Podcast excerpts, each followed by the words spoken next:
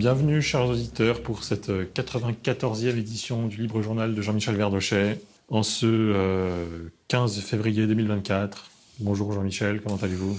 Oui, bonjour Monsieur V, bonjour à toutes et à tous. Euh, bon début d'année, on peut le dire encore, euh, à cette mi-février qui démarre sur les chapeaux de roue. Et puis, comme tout le monde le sait, nous sommes dans une sorte de goulot d'étranglement affreux. On ne sait pas au fond de quel maelstrom nous sommes, quel tourbillon euh, sinistre et ténébreux nous sommes aspirés, mais on y est aspirés. Euh, aujourd'hui, il y avait deux événements, enfin plutôt entre aujourd'hui et, demain, il y a deux événements majeurs.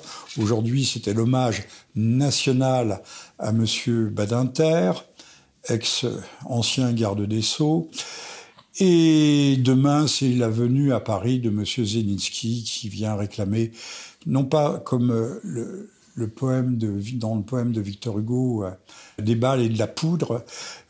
C'est Kyo était une île euh, où des massacres avaient été perpétrés par les troupes, les troupes ottomanes. Et là, M. Zelensky, lui, euh, massacre ses propres troupes et, n'a plus assez de, munitions et vient chercher des secours chez nous. Alors, comme vous l'avez rappelé, effectivement, euh, hommage national à Robert Badinter, qui est décédé le 9 février dernier. Qui était cet homme, en fait, pour la France? Pour la France, c'était une un immense humaniste. Euh, c'est un homme qui mérite d'être panthéonisé, c'est-à-dire, euh, d'ailleurs, ça ne saurait tarder, euh, à la suite de Madame Veil. Enfin, moi, je regarde les choses par le gros bout de la lorgnette, c'est-à-dire, je les vois en tout petit, en microscopique. Et euh, ça ne grossit pas, ça rétrécit, et ça rétrécit le bonhomme, entre autres. Donc ce grand humaniste euh, qui se fait remarquer euh, par l'abolition, mais était-ce utile Plus personne euh, ne persécutait les homosexuels dans ce pays, mais il a fait dépénaliser l'homosexualité. Je ne sais pas très bien ce que ça signifie. C'était sans doute l'homosexualité qui euh, touchait ce qu'on appelait autrefois la pédérastie. Oui, il a fait descendre l'âge légal de l'homosexualité, je crois. voilà. Et, j'ai vu euh, Monsieur le, le, député du Front National, c'est Chenu, c'est cela? Monsieur Chenu dire que c'était un grand homme parce que justement il avait euh, donc on a compris à quelle euh, coterie appartient Monsieur Chenu.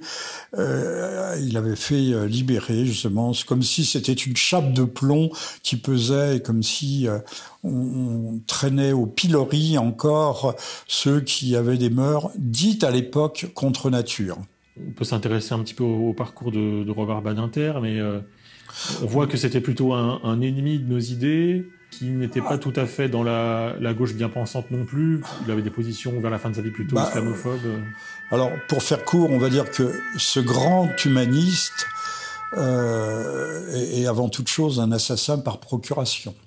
Il a fait abolir la peine de mort pour les pour les criminels. Il n'avait d'ailleurs de compassion, de euh, de larmoiement. Euh, on sentait que son cœur se brisait à l'évocation des des tueurs. Surtout plus le tueur était crapuleux, sanglant, sordide, et plus Monsieur Badinter avait visiblement un grand amour pour lui.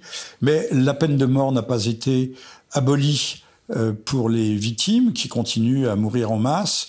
Il n'y a plus zéro exécuté en France aujourd'hui, mais on a plus de 1000 assassinats, c'est-à-dire qu'en 30 ans de temps, on est passé de 300, 300, 400 à plus de 1000 et euh, près de 5000 euh, ou 8000 cherchez le, chiffre si cela vous convient, si vous en avez besoin, euh, 5 à 8 000 tentatives effective de, de, meurtre. Donc on voit bien quel est le degré, comme on l'a dit, d'ensauvagement de notre société, le, son degré de cruauté. Maintenant on surine, vous le savez, à, tous les à tous les coins de rue.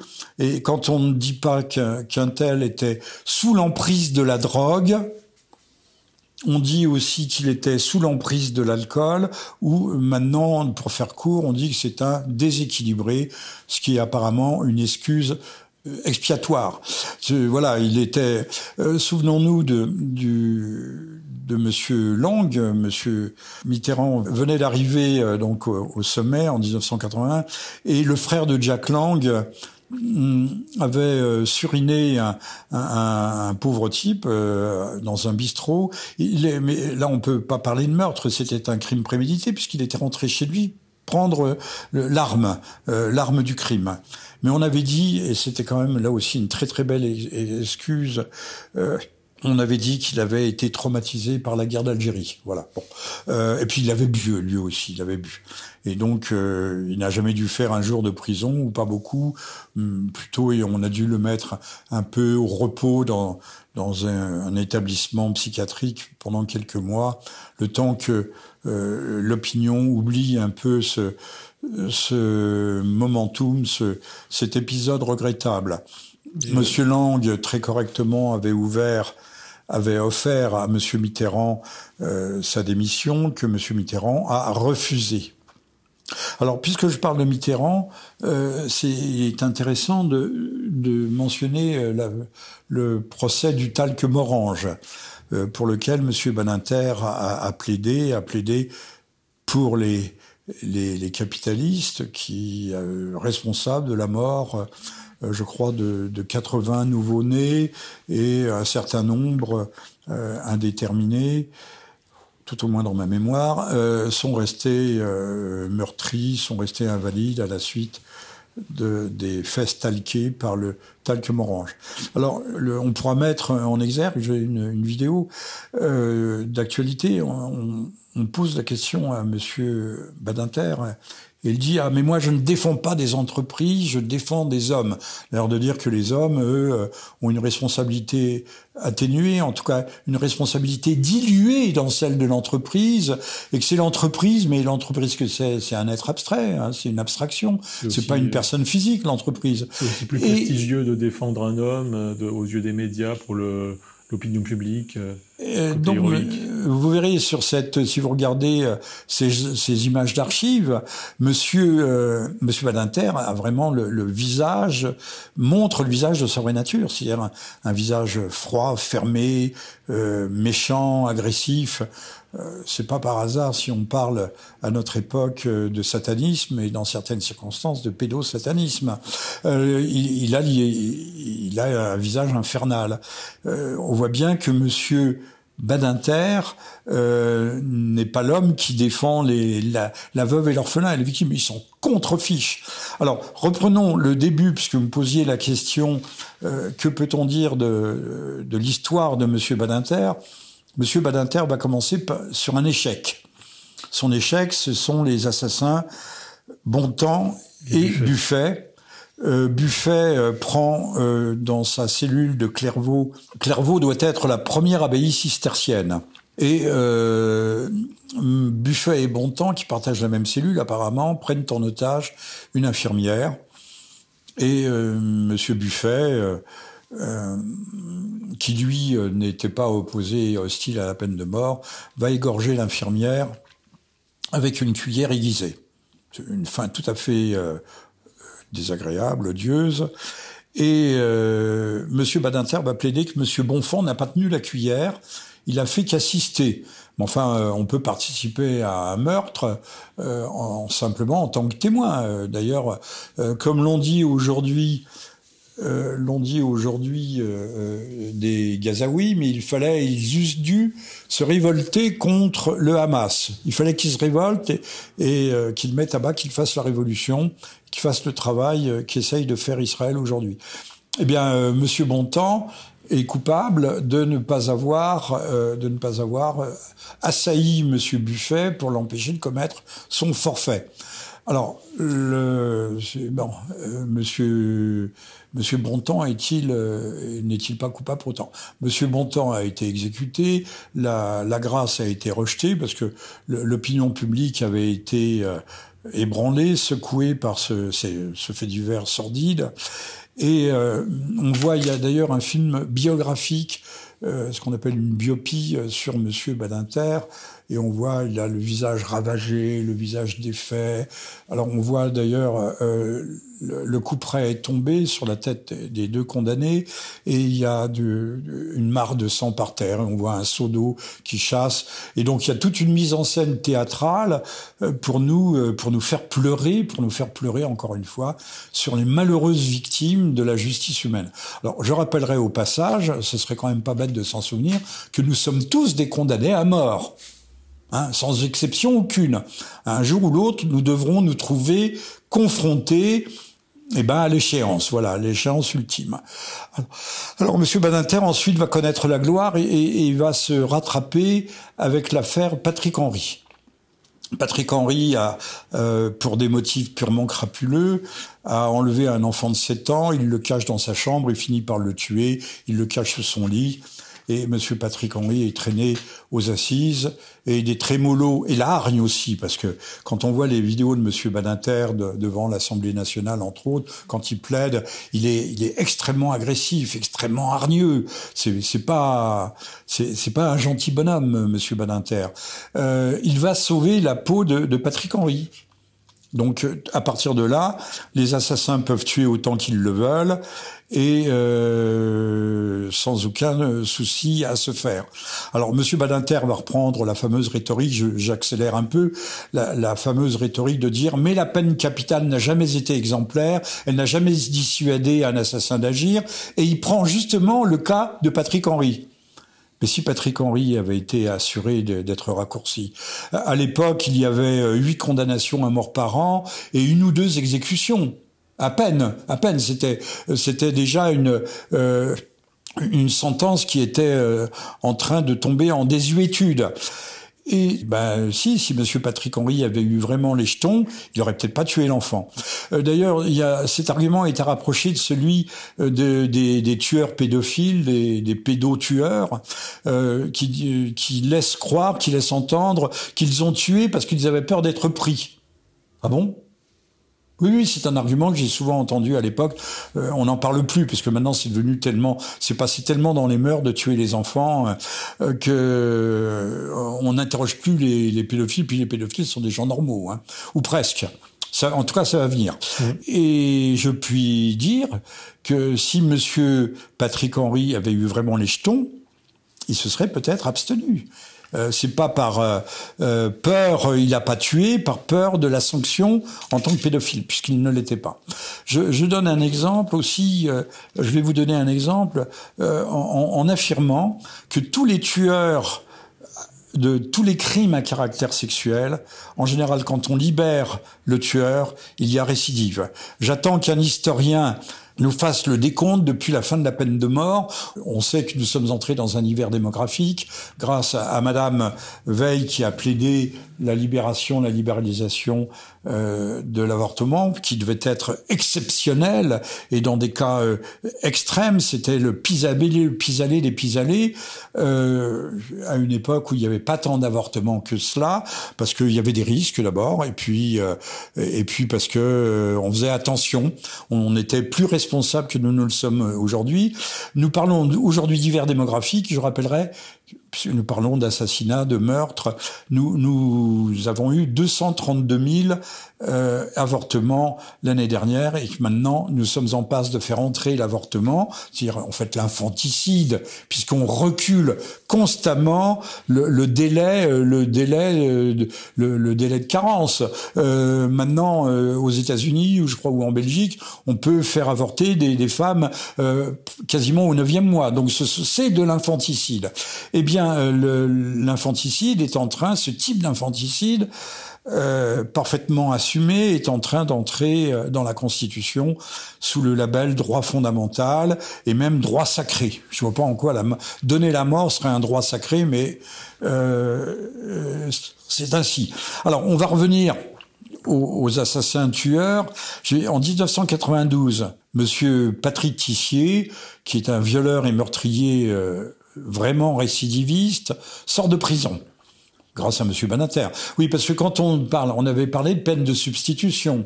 C'était une perpétuité incompressible. On en reparle aujourd'hui, mais c'est comme le monstre du Loch Ness. Euh, une peine de prison incompressible, et puis la peine de prison, euh, maintenant on sait que c'est 20 ans, et puis parfois c'est 30 ans, mais on n'est même pas sûr qu'il fasse 30 ans. Hein. Il sort de prison. Il s'installe à Perpignan où il cache son passé, se lie l'amitié avec une communauté mormone, donc une communauté, une communauté religieuse, mais qui est euh, qui recrute, qui est prosélyte. Quelques mois plus tard, il trompe la confiance de son nouvel entourage. Il tue d'abord sa voisine de palier, viole une amie, puis enlève, viole et tue une petite fille de 8 ans, Karine. Et pour finir, il coule évidemment des jours particulièrement paisibles dans une prison, je dis pas trois étoiles, sont pas forcément très confortables. Mais les, les prisons au long cours, on sait qu'on a le droit à des parloirs ceci, des parloirs cela. Faudrait-il que cela coûte énormément aux contribuables français ah ben le, le, le, dernier, euh, celui qui est impliqué, qui a été condamné euh, pour les, les, crimes du Bataclan, euh, donc du 13 novembre 2015, lui coûte à peu près 500 000 euros par an à l'État français, c'est-à-dire aux contribuables. Bon, euh, la peine de mort serait passée par là. Je ne sais pas si lui la méritait, mais elle serait passée par là. Ça ferait euh, faire des économies. Nous en aurions ça aurait bien. dissuadé déjà beaucoup d'autres gens avant et ses complices également, enfin, qui de toute façon eux euh, faisaient ça pour mourir, les armes à la main. Oui. Donc j'ai donné l'exemple de, de, de, Patrick Henry qui finit par couler des jours tout à fait paisibles et, et heureux en prison avec des, des, des, parloirs familiaux quand même. La, la, la formule est belle, c'est-à-dire qu'ils reçoivent leurs petites amies. Parce qu'il y a toujours, c'est curieux, c'est comme ça, c'est la nature humaine. Il y a un certain type de femmes qui sont euh, très friands Hein, on sait que Charles Manson recevait des chèques, recevait des lettres enflammées. Je ne sais pas si lui avait le droit à des parloirs spéciaux. Euh, par exemple, euh, sur ce thème, et je vais en terminer là, le Normal Le Landais, qui est célèbre, que tout le monde connaît, qui est lui aussi un prédateur euh, de, petites filles, et vient de devenir, c'est une bonne nouvelle, n'est-ce pas euh, Il va devenir père. Il va, Il va devenir père. Euh, son avocat, qui était un ami de Monsieur Badinter, Alain Jakubowicz, on ne lui a pas le, la, sa condamnation, on lui a dit, il dit bien et précise, ne lui a pas interdit de procréer. Ah bon Bon, Jakubowicz, c'est un petit peu comme une sorte de d'héritier de, Badinter, en, ça qu'il est le qu'il n'est pas l'avocat de la veuve et de l'orphelin justement, mais qu'il est l'avocat des, des assassins, des, des pédophiles. Bah, comme tous ces grands avocats qui ont euh, qui qui ont traversé le, notre firmament euh, politique ces 40 euh, dernières années. Et il ajoute, il n'avait pas, il ne lui est pas interdit de procréer, il n'est pas un monstre. Ah bon, alors qu'est-il euh, c'est vrai que Nordal Leondet n'avait peut-être pas un, profil euh, strict de pédophile. Euh, par contre, il devait œuvrer, ça personne ne nous le dira, donc il est protégé pour ramener des enfants comme Dutroux ou d'autres encore. c'est l'arbre qui cache la forêt. Et, donc on va passer, on passera cela sous silence. Et je rappelle que Jakubowicz est l'ancien président de l'ADICRA et du CRIF. Je, je, soit qui mal y pense, ne dites pas que j'ai mauvais, que j'ai mauvais esprit, que je fais des rapprochements et des amalgames euh, insupportables, odieux, euh, détestables, euh, nauséabonds. Je ne fais aucun, aucun rapprochement, aucun lien entre le, le, profil psychologique, politique, idéologique, culturel, religieux, éventuellement religieux, parce que je considère que l'athéisme est une religion. Mais ça, ce n'est pas notre sujet d'aujourd'hui. Comment parler de Robert Badinter sans, évoquer sa femme euh, Elisabeth Badinter, qui a également une grande place euh, dans le paysage médiatique ah, elle tient, je ne sais pas si c'est euh, une philosophe, elle aussi, mais en tout cas, elle tient une grande place. Et elle a écrit, c'est en exergue, alors je ne vous dirai pas où elle a dit ça, mais on le voit passer partout. Elle a dit, une bonne mère doit éveiller ses enfants à la sexualité. Donc une bonne mère, quelque part, est incestueuse et pédophile. Et aussi, euh, elle avait dit, pour plus des raisons de féminisme qu'autre chose, elle avait dit il ne faut pas avoir honte de se déclarer islamophobe. Oui, mais le euh. principe de contradiction ne s'applique pas ici, cher monsieur V. Alors, je, rappelle que nous sommes que vous êtes à l'écoute du 94e libre journal de Jean-Michel Vernochet, qui a la voix un peu voilée, qui a couru toute la journée. Mais ça, c'est pas très très grave. Nous avons beaucoup de choses à dire. N'hésitez pas pour le, prochain à envoyer des questions. Ce serait pas bête. Tout le monde peut envoyer des questions. Et puis, euh, nous ferons le tri. Évidemment, il faut faire le tri. Nous répondrons à, à certaines. Et nous sommes le jeudi 15 février, donc jour de l'hommage national à Monsieur Badinter, puisque nous sommes, euh, cher Monsieur V, et chers tous et toutes, euh, nous sommes dans une société d'inversion, d'inversion des valeurs. L'homme qui condamne les innocents à la mort, donc on a dit plus de 1000 meurtres, assassinats cette année et 5 à 8000 tentatives. Donc ce sont des, vraiment des, vraies tentatives de meurtre. Hein. On ne parle pas des, coups et blessures, euh, des violences qui se comptent par dizaines et dizaines de milliers. Euh, nous sommes dans un système d'inversion. Je voudrais quand même préciser certains. Je vois surtout euh, dans la dissidence parle de M. Badinter en disant que c'était un humaniste qui pêchait par amour, par philanthropie. Mais non, euh, il pêchait pas par philanthropie. C'est pas, euh, c'était pas par amour de l'humanité qu'il a fait supprimer la, peine de mort. Euh, cet homme était n'était pas un, un, inverti intellectuel, hein, puisque nous parlons de, de système d'inversion. c'était un, un, un antinomique. Je vais expliquer. Un anoméen. Il, c'est un homme qui pratiquait l'anomie. Alors, je m'explique. Euh, antinomique, c'est anti c'est contre, nomos la loi. Il, se situait aux antipodes de la loi. Mais plus que ça, il était anomique, anomoph, alpha privatif, anomos, c'est-à-dire sans loi. On parle toujours d'ailleurs des, renégats sans foyer, sans foi ni, sans ni loi. Euh, anoméen, c'est la même chose. Alpha privatif, on le retrouve dans un Euh, par exemple, on met un A qui privatif. Voilà. Euh, et cet homme euh, était, est venu euh, plutôt professe une, une foi qui est une foi cachée, qui a été très bien décrite par Gershom Scholem, son dernier livre paru en français, je crois en 1985, le, le messianisme, et, et qui, qui professe la, la destruction de la loi. On se met à l'opposé de la loi. Et même dans Gershom Scholem nous explique que pour certains d'entre eux, ils cherchent la rédemption dans le mal. Hein. Euh, ça peut paraître aller très loin, disait Gershom Scholem. Le messianisme, c'est encore une fois, c'est un livre un peu savant. C'est un livre Gershom Scholem était un grand savant, un grand exégète. Euh, de la Kabbale. Et la Kabbale comme mouvement religieux et philosophique. Eh bien, je, on identifie assez facilement Monsieur Badinter comme appartenant à, ce type d'école, à ce type de d'église, euh, en quelque sorte, euh, détruire détruire toutes les lois. Et s'il rejoint, là, je termine euh, maintenant sur Monsieur Badinter, mais nous allons rebondir. Euh, S'il termine à, au Panthéon, eh bien, il rejoindra euh, toute la cohorte de ceux qui deviennent euh, ceux qui sont qui ont reçu l'onction sacrée de la République, c'est-à-dire tous les grands défenseurs de la nation française. Je ne savais pas que la République était ennemie de la nation, mais maintenant nous le savons. Euh, regardez la liste, on va recevoir aussi euh, Monsieur Manouchian. Euh, je n'ai pas une passion pour Monsieur Manouchian, euh, qui était qui était un terroriste, même si on, on le présente aujourd'hui comme un immense résistant. Encore une fois, nous sommes dans, dans l'inversion, mais il faudrait peut-être gratter et remettre l'histoire à l'endroit. Alors, dans ce, euh, pour terminer sur le chapitre français, euh, on vient de France Info, tout le monde en parle, LCI en a parlé assez longuement, mais je ne suis pas sûr que les, journaux euh, mainstream euh, évoquent cette question. On vient de découvrir qu'un euh, député écologiste est cité dans une affaire d'ingérence étrangère et de corruption.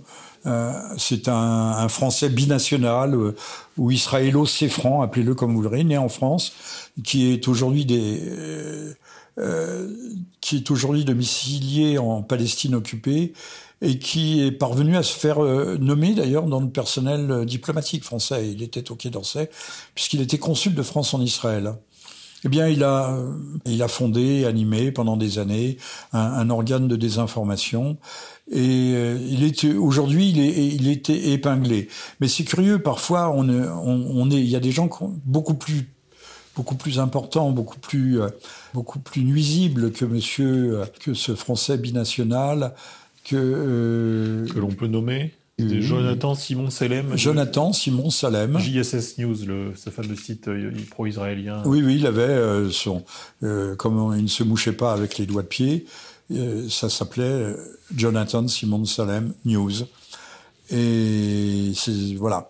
Alors, on vient de découvrir aussi, mais en fait, alors là, c'était impressionnant parce que tout le monde le savait depuis toujours, que Philippe Grumbach, qui est un ancien dirigeant du magazine L'Express. L'Express a pris les devants, là, a, percé un peu l'abcès, euh, s'est révélé être un espion du KGB pendant 35 ans. Donc il travaillait pas pour Poutine, mais euh, pour le, le communiste.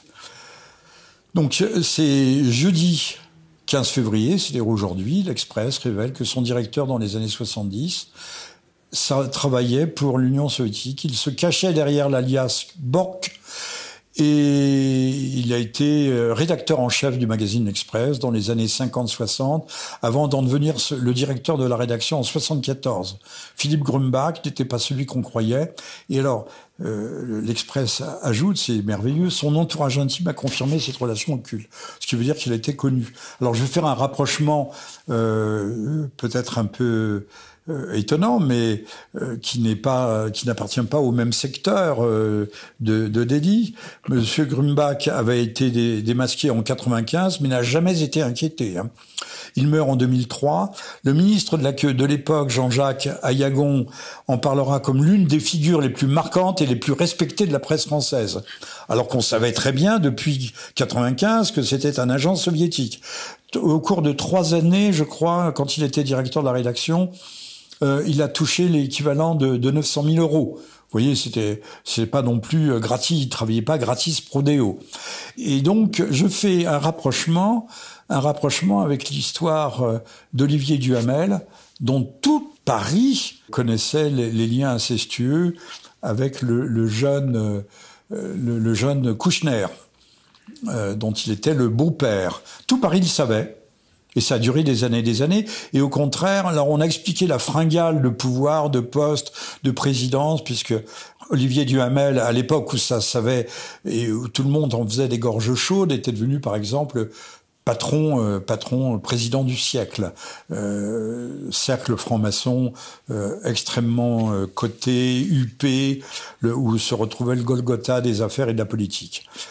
Donc euh, là aussi, il y a quand même il y a une omerta qui règne dans cette société française, dans ce tout Paris que d'aucuns appellent d'ailleurs euh, le tout pourri. Euh, pour dire quand même un dernier mot sur Grumbach, il était à la fois très proche de Mitterrand et, et de Giscard, du président Giscard, puisqu'il le recevait à dîner chez lui.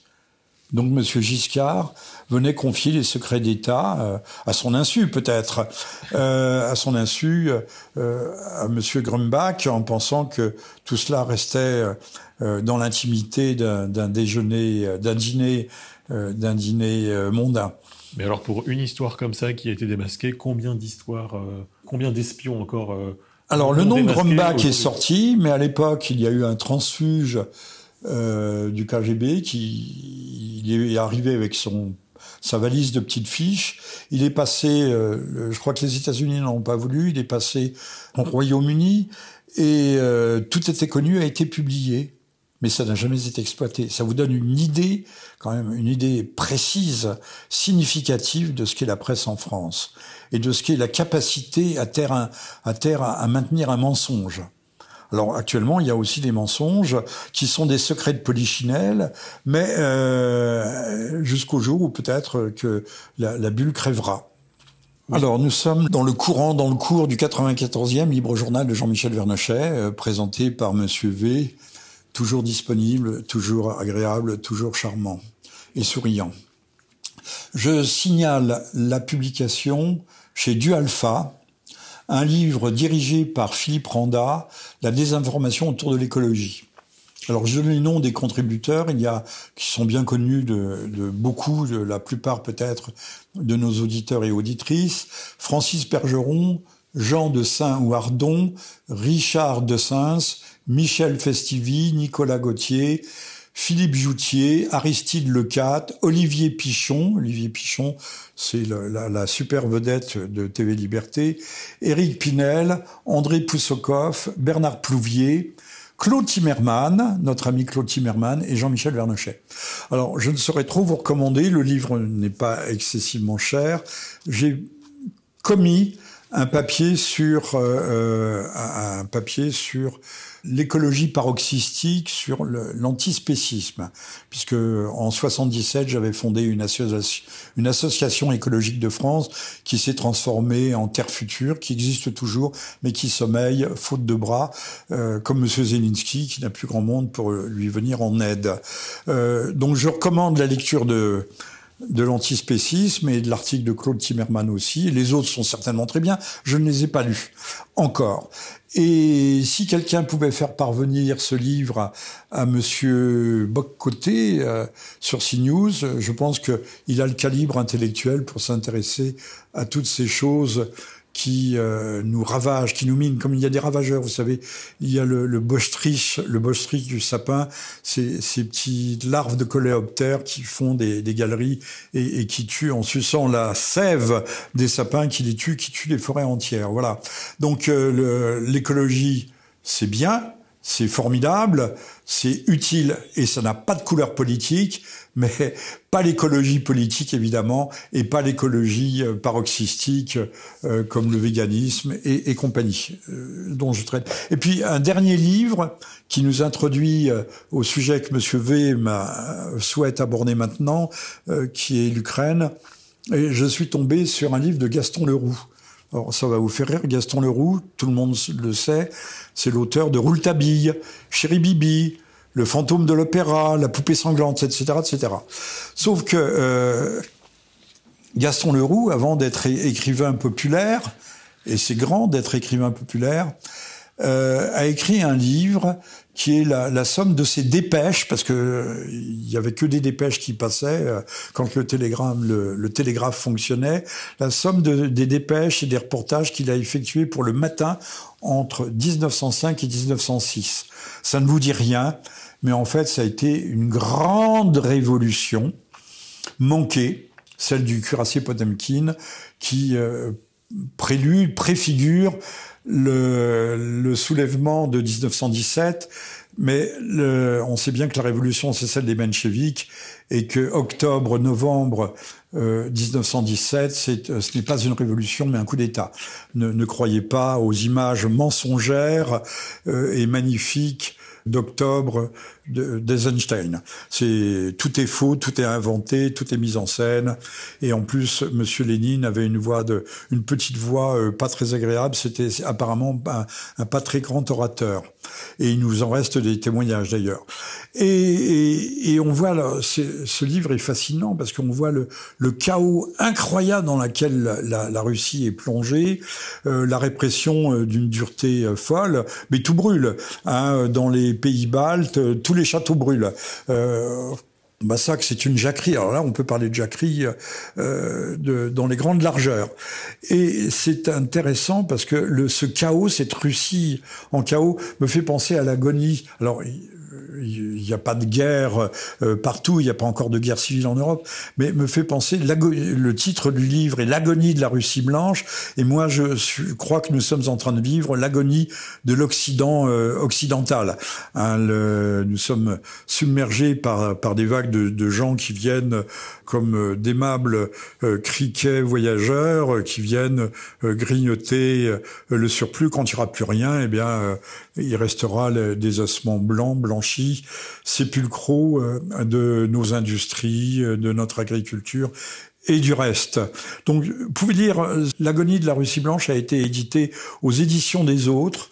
Je crois que c'est un livre assez rare et, et qui mérite qu'on s'y attarde, euh, tout simplement pour montrer que bah, l'histoire à la fois se répète et euh, mais elle se répète pas dans le bon sens. Alors j'ajoute pour terminer sur ce sur ce point et ce qui nous ouvre la porte à la crise qui est une terrifiante crise ukrainienne qui est liée, euh, c'est le, le parallèle de la crise euh, gazaoui, que le, il y avait deux hommes qui ne sont jamais mentionnés dans le livre de Gaston Leroux, jamais. On parle des, euh, des, des, démocrates socialistes, des socialistes démocrates. Ce sont les sociaux-démocrates. C'était le parti révolutionnaire majoritaire. Les bolcheviks étaient le parti minoritaire, mais euh, Lénine était un social-démocrate. Or, la révolution de 1905-1906 a été conduite par deux hommes, par Trotsky, par Trotsky, Léon Trotsky, de son vrai nom Léon Bronstein, et par euh, son mentor, qui est un homme qui a fini euh, par couler des jours heureux. Il est mort sur une île euh, à Berlin, du fleuve Silaspré, je crois, qui passe à Berlin. Et son mentor, qui était un visionnaire et qui a théorisé la révolution permanente, qui s'appelait Parvus, alias Israël Alphand.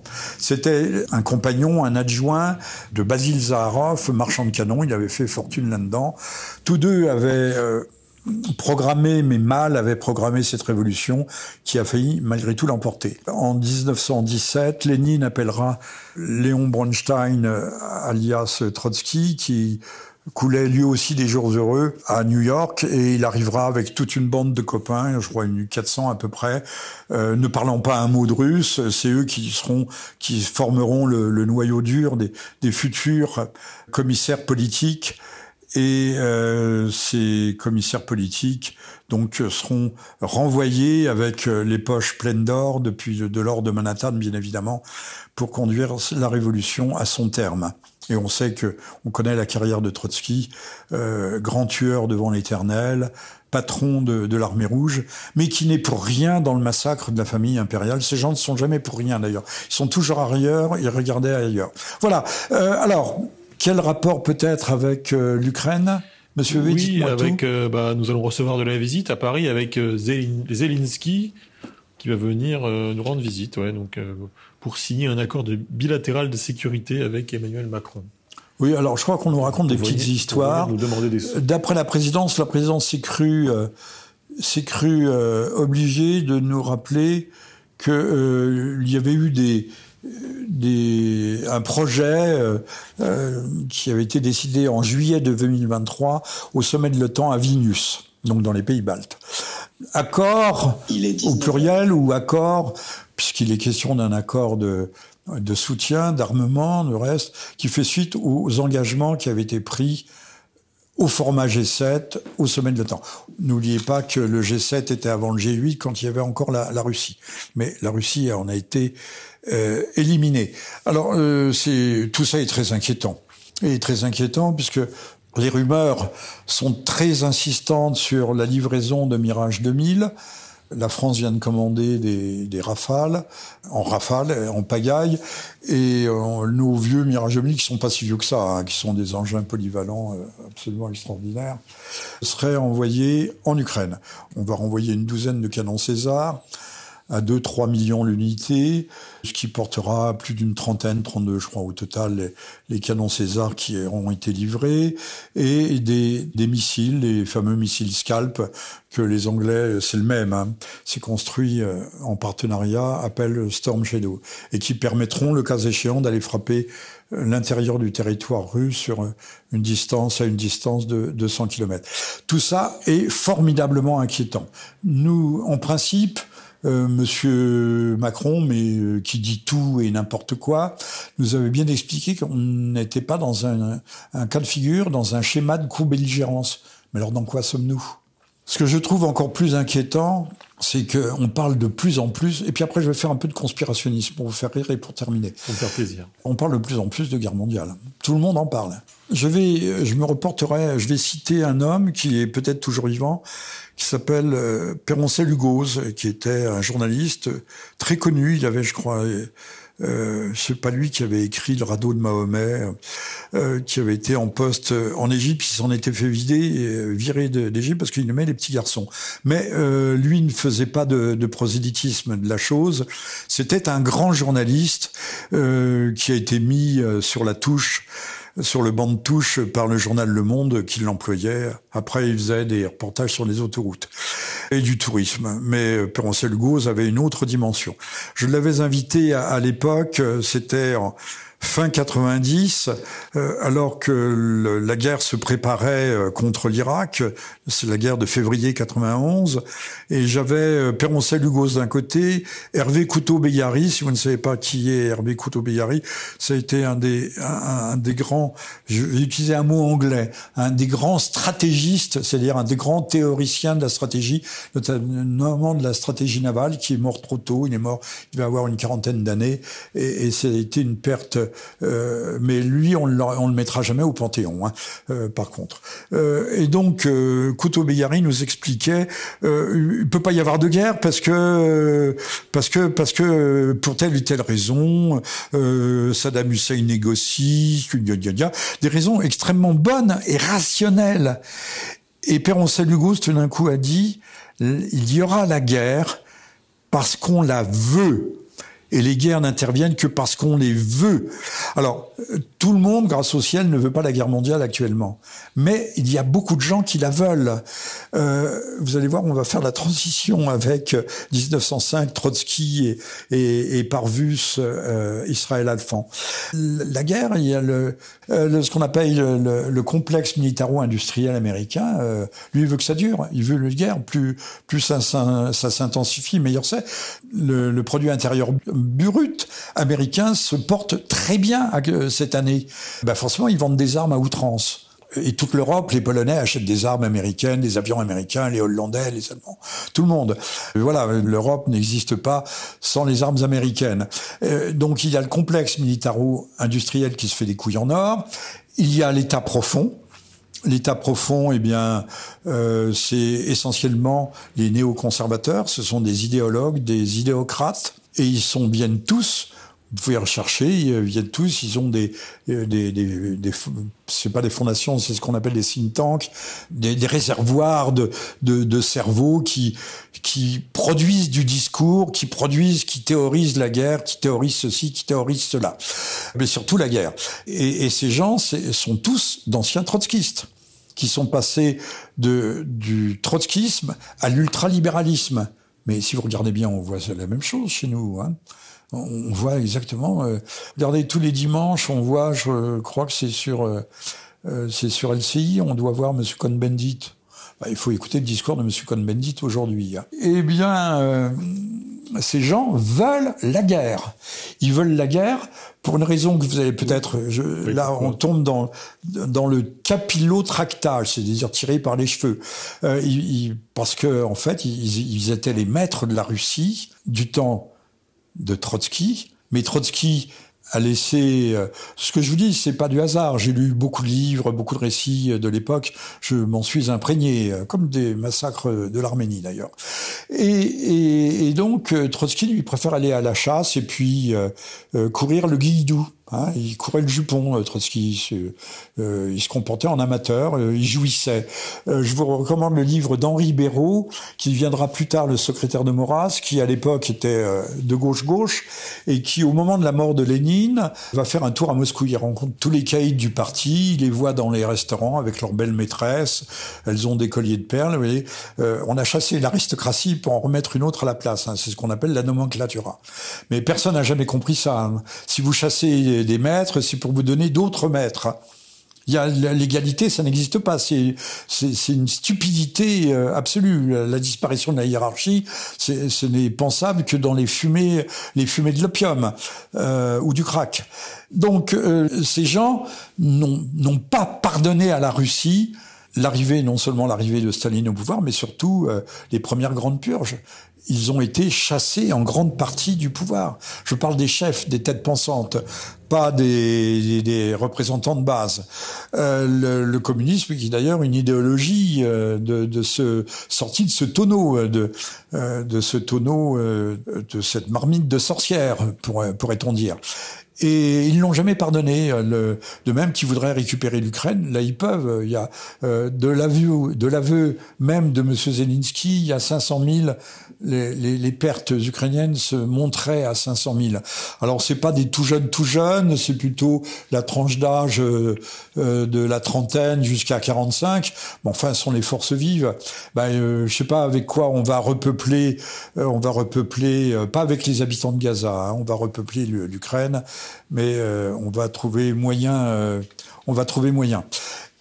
Et, donc euh, ces gens n'ont jamais pardonné d'avoir perdu la Russie, le pouvoir et l'Ukraine, puisque en, 1917, l'Ukraine et la Russie, la Pologne d'ailleurs, tout ça c'était l'empire tsariste, ça allait de Varsovie à Vladivostok.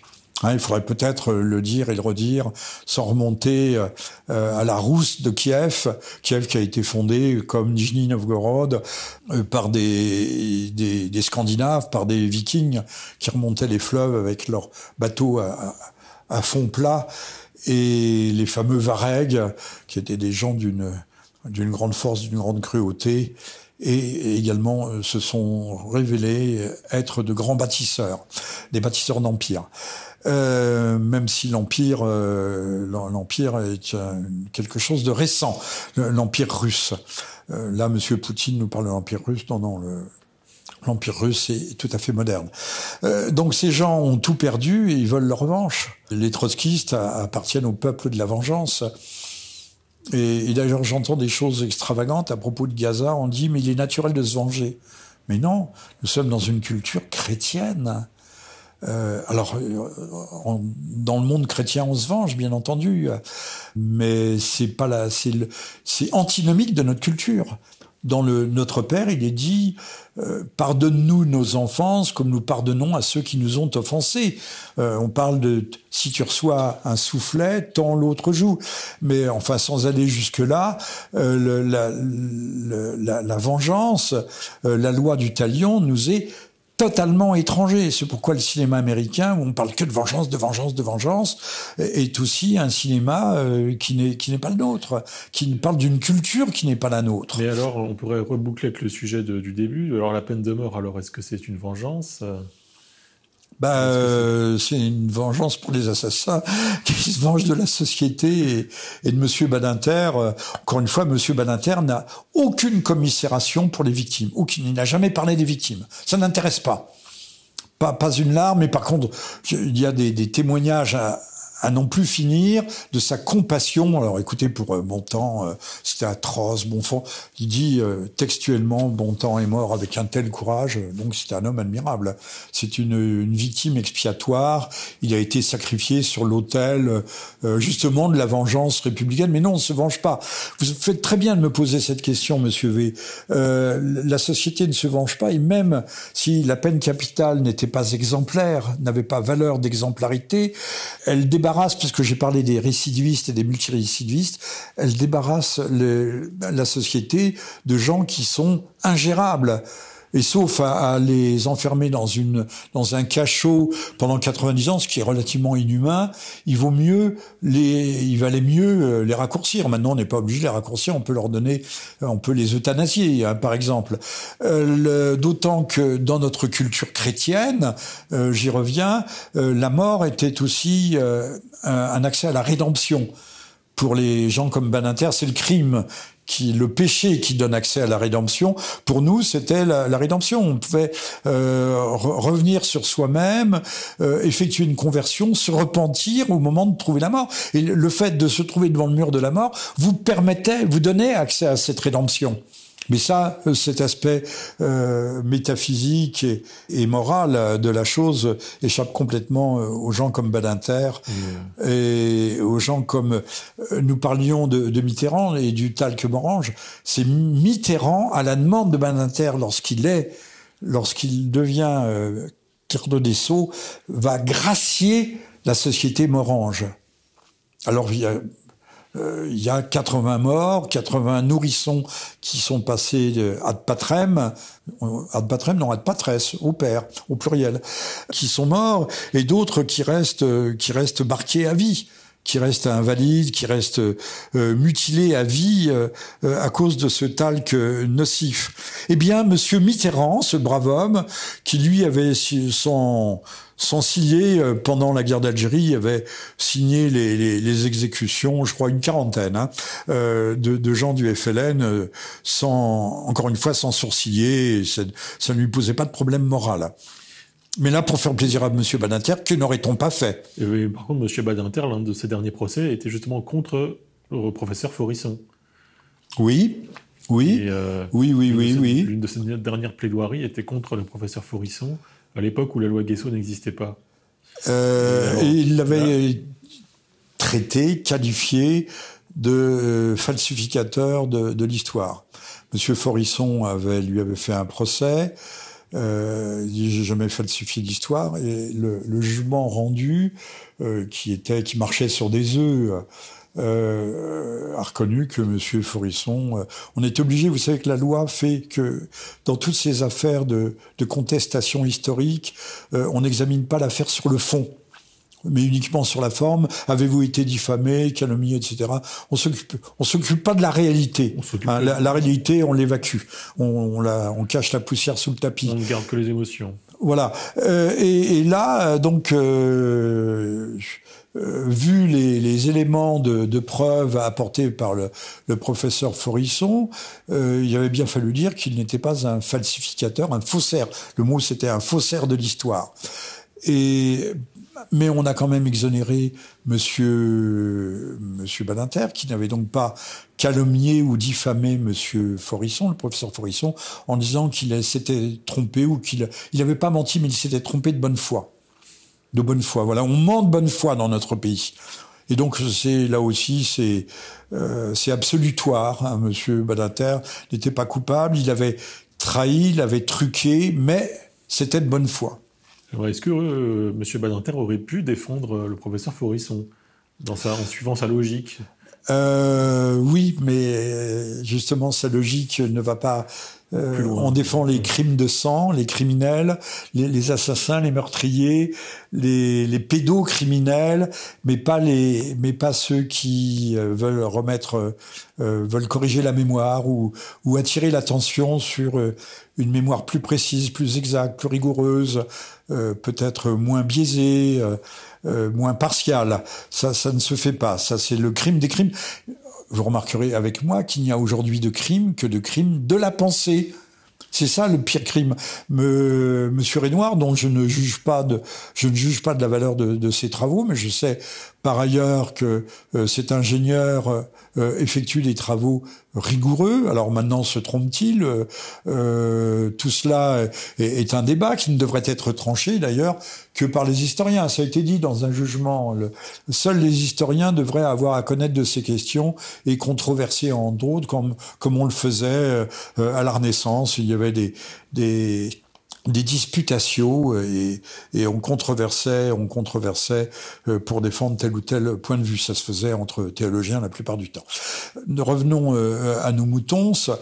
Et donc j'étais sur Monsieur Renoir, qui vient de faire 15 mois de prison et plus en, en, Écosse, en Écosse, parce que la France demandait son extradition pour un crime qui n'existe pas en Écosse, mais qui maintenant va exister dans le Royaume-Uni, puisqu'on a reconnu qu'on l'a condamné euh, comme quelqu'un qui disait des obscénités et des insanités par téléphone. Vous savez, le harcèlement téléphonique. Donc on l'a condamné pour obscénité, parce que euh, ne pas regarder l'histoire euh, sous l'angle admis, sous l'angle obligatoire, devrais-je dire, c'est une obscénité. Là, rendons hommage à Monsieur Delcroix qui disait que le, le, la révision historique était équivalente. C'est dans un de ses premiers petits livres. Maître Delcroix nous a expliqué que c'était euh, les mêmes lois qui s'appliquaient au XIXe siècle sur la pornographie. donc il y a une pornographie mémorielle, mais qui n'est pas dans le bon sens. Elle est dans le sens qui de ceux qui euh, essayent justement de dégratigner ou d'interroger, plutôt d'interroger sur une mémoire euh, qui parfois est défaillante. Alors, vous me parliez de Badinter, il y a, il y a un, mais c'était pas un Badinter. Il, il euh, même si euh, Omar m'a tué, il a défendu gratuitement le, le, le jardinier, qui était peut-être sans doute vraisemblablement un assassin. C'était Vergès, qui lui a défendu Barbie avec beaucoup de talent. Vergès était un métis, vous savez, qui venait de la Réunion, d'asiatique et du Siam, oui. Oui, euh, oui, oui. Euh, il avait un réel talent, il avait un grand talent, et, et l'homme était certainement infiniment moins détestable. J'ai pas dit haïssable, j'ai dit détestable. Qu'on vienne pas m'accuser de haine.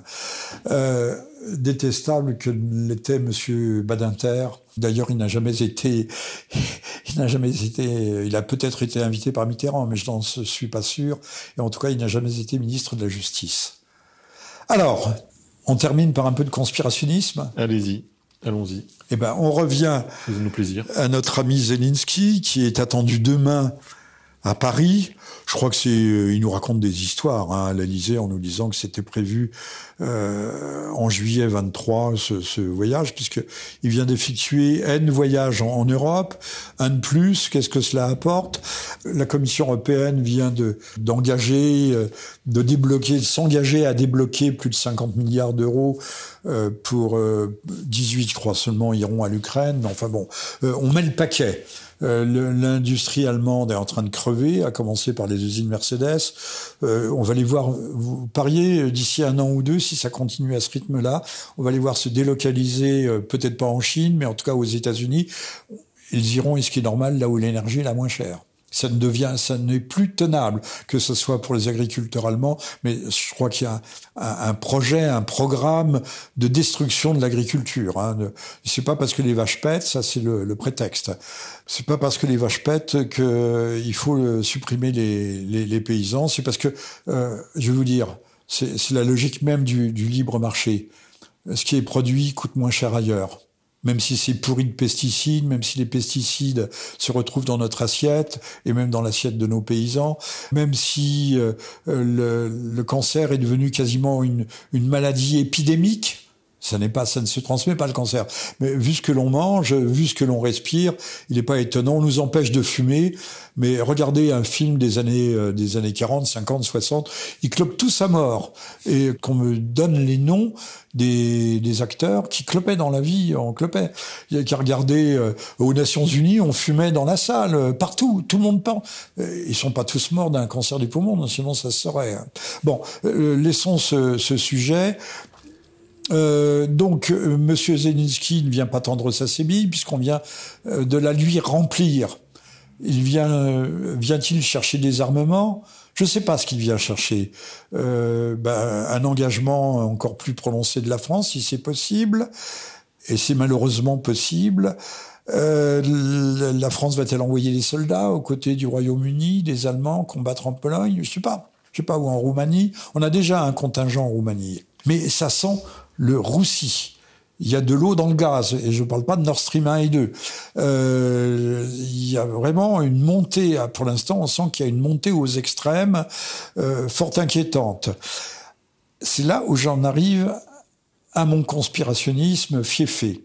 Le 2 février, il y a deux humanitaires français travaillant pour une ONG suisse qui sont tués euh, qui sont euh, tués dans une frappe de drone. Alors apparemment, il y en a plusieurs, euh, qui travaillaient pour l'entraide protestante suisse. Alors les journaux chez nous ont titré le lendemain, ça devait être un jeudi, le vendredi, la bar, le 3, donc la barbarie russe a visé des civils en Ukraine. Notamment Monsieur Stéphane Séjourné, le ministre des Affaires étrangères, il est allé sur son petit tweet, tweeto sur X, et a confirmé la nationalité de ressentissants français. Le chose extraordinaire, c'était le, le, parquet antiterroriste qui traite aussi, qui sous-traite les, affaires de crimes de guerre, a été immédiatement saisi. Parquet antiterroriste. Chose extraordinaire, le 4 février, donc le samedi, plus personne n'en parlait. j'ai noté, je dis, ben, hier, on va nous en parler, ça va, ça, la, la mayonnaise va prendre, le soufflet va gonfler. Pas du tout, pas du tout, pas du tout, pas du tout. Alors, entre-temps, euh, on avait quand même appris, Monsieur Séjourné, euh, qui parlait de la barbarie euh, russe, était peut-être pas lui-même au courant, c'est tout à fait possible. On n'avait pas vu qu'il y avait un, espèce de vigneron avec un nom à rallonge. Il y avait un vigneron d'une quarantaine d'années, le, pauvre garçon, et puis un ancien légionnaire. Curieux profil, curieux profil pour des agents humanitaires. Euh, D'ailleurs, le, le, le, légionnaire, lui, était spécialisé dans l'entraînement des soldats ukrainiens. C'est ça qu'on appelle l'humanitaire. Hein. Euh, mais il faut dire qu'on a déjà envoyé aussi ce type d'individus euh, au début en 2011, euh, organisés, entraînés, formés équiper, le cas échéant, les, gens d'Al-Nosra et de l'armée euh, syrienne libre, euh, c'est-à-dire la rébellion armée euh, contre, contre le pouvoir baassiste. donc on, nous on ne nous en plus parlé, on en reparle aujourd'hui. Alors il n'y a qu'en France, on n'est pas au courant. Hein, il y avait le, le vigneron, soi-disant vigneron, Adrien Baudon de Moni-Pajol, un joli nom. Il avait son petit château. Il avait passé les fêtes de fin d'année dans son château familial avec ses parents et sa fratrie. Et puis il était parti en Ukraine pour trois mois. Trois mois, ça s'appelle une mission, hein, une mission suisse. Quant à l'autre, je dis, euh, euh, alors, on en arrive aujourd'hui euh, à se poser la question si ces gens ne travaillaient pas pour la DGSE, ce qui serait vraisemblable. Mais ce n'est pas là le conspirationnisme. Le conspirationnisme vient il paraît que euh, en Europe de l'Est euh, ou en Europe euh, non inféodée, non inféodée à, à Monsieur Soros, à la Cité de Londres, à Manhattan ou à la CIA, on raconte une toute autre histoire qui serait extraordinaire. C'est qu'en fait, Monsieur Macron devait se rendre à Kiev. C'est pas Monsieur Zelensky qui devait venir à Paris, c'est Monsieur Macron qui devait se rendre à Kiev. Et qu'en fait, ces gens, ces agents, participait, peu ou prou, pour ou contre, je ne sais pas, je n'en sais pas plus, j'ai pas eu le temps d'explorer, un projet d'attentat contre M. Macron. Alors, vous allez me dire pourquoi? Pourquoi un attentat? Alors, pour N'oubliez pas que euh, la Première Guerre mondiale commence avec euh, l'assassinat d'un archigrand-duc à Sarajevo. Euh, là, ça peut être l'étincelle. Tuer.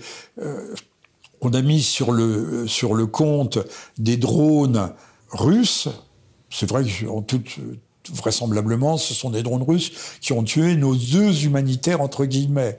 Mais ce ne sont pas forcément non plus des drones russes. Ils auraient été tués sur une autoroute, ils auraient été visés par qui Par quel contre-pouvoir Peut-être même par, euh, euh, des gens qui voulaient empêcher euh, que l'on mette le feu aux poudres. C'est tout à fait possible. Alors pourquoi viser Macron? C'est moi, ce sont des réponses personnelles. Bah parce que Macron est un personnel fragile. C'est un personnage euh, euh, non seulement il n'est pas prévisible, mais qui fait un peu du n'importe quoi, euh, qui gère sa barque euh, comme un très mauvais capitaine. Sa barque, c'est un, un, bateau totalement ivre. Et puis il traîne des casseroles. Il y a des casseroles sur sa vie privée, euh, d'autres qui font mauvais genre, sans jeu de mots, qui font mauvais genre. Euh, et ça se sait. Ça se sait. On a vu par exemple le Vladimir Poutine remettre un dossier à, à Carlson. Que contient ce dossier? Des informations sur qui, sur quoi? Alors on peut tout postuler, tout imaginer, tout est possible. Là, on est dans la, euh, on est, on est, on ne sommes pas dans un univers tout à fait chimérique. Le Carlson a pris ce dossier euh, euh sagement euh, en disant je vais l'examiner. voilà, il y a des dossiers qui se baladent. Monsieur Macron, donc, est peut-être le maillon faible. Euh, c'est quelqu'un euh, qui fait beaucoup parler de lui. Euh, c'est un hyper mondain. On l'a vu à la cour de Suède. On l'a vu avant en train de faire le guignol en Inde. C'est un petit globe-trotter. Macron euh, coche beaucoup de cases pour être désigné comme cible. Alors, il y a, comme je l'ai dit tout à l'heure, il y a ceux qui veulent la guerre et ceux qui ne la veulent pas. Il faut savoir qui, à un moment donné, euh, l'emportera, fera pencher la balance dans un sens ou dans l'autre sur le déclenchement d'une. S'il s'agit, ce qui est en cause, c'est une guerre mondiale, n'est-ce pas? Le... fera, le, fera pencher la, balance ou l'autre. J'ai dit aussi que, comme l'avait bien dit Pérancé de Gauze, les guerres n'interviennent que parce qu'on les veut. Hein, pour, à la dépêche d'Ems, on truque l'information, euh, on manipule, on crée des, des mises en scène. Euh, quand on a voulu attaquer euh, la Serbie, c'est-à-dire c'était à l'époque la fédération yougoslave. Euh, on a inventé un, massacre, c'est le massacre de Ratchak. Tout le monde sait que c'était une mise en scène. Tout le monde. Hein, les, corps avaient été apportés là, euh, rien ne tenait debout. Euh, tous les rapports ultérieurs euh, des experts médico-légaux avaient conclu à la mise en scène, mais ça reste le massacre de Ratchak qui reste le déclencheur des, des trois mois des trois mois de bombardement massif de la Serbie par l'aviation de l'OTAN et de la France entre autres, alors qu'il n'y avait aucune euh, aucun feu vert donné par les Nations Unies, par le Conseil de sécurité. Nous étions dans l'illégalité la plus absolue. Mais il y aura toujours des cons. J'ai pas dit des imbéciles, je dis des cons. ah mais la France a connu 40 ans de paix totale. Euh, L'Europe a connu, non, c'est la paix. L'Europe nous a apporté la paix. Oui, la France, on est en guerre tout le temps. Regardez le nombre de troupes que l'on a partout. On en a au Liban, on en a en Bosnie, on en avait en Afrique. Alors, nous ne sommes pas en guerre à l'intérieur de nos frontières, mais la France est en guerre. Bon, c'est pourquoi elle a peut-être encore un, outil militaire euh, branquignol, mais qui tient avec trois bouts de ficelle. Alors, que s'est-il passé sur cette autoroute Kiev, je ne sais pas quoi, à qui appartenaient les drones qui ont foudroyé ces militaires? Qui n'était sans doute pas là pour défendre Macron, mais qui participait peut-être d'une conjuration d'un complot à échelle euh, mondiale. On l'a vu avec M. Grumbach, euh, homme vénéré, révéré, euh, invitant Giscard, le président Giscard à dîner chez lui, qui était en fait un agent soviétique. Et là, on a peut-être aussi euh, des, des gens qui servent euh, qui servent de maître, euh, bien qu'en réalité on ne sert toujours qu'un seul maître, euh, c'est-à-dire la, la, France et les États-Unis. ou quand je dis les États-Unis, je pense à l'État profond, je pense au complexe militaro-industriel, à la grande pharmacie et autres, à la grande industrie chimique, qui sont en fait le, le véritablement le, les, les, pilotes de, de, cette Amérique qui se porte à la fois mal et très bien et, qui euh, est extrêmement dangereuse pour nous.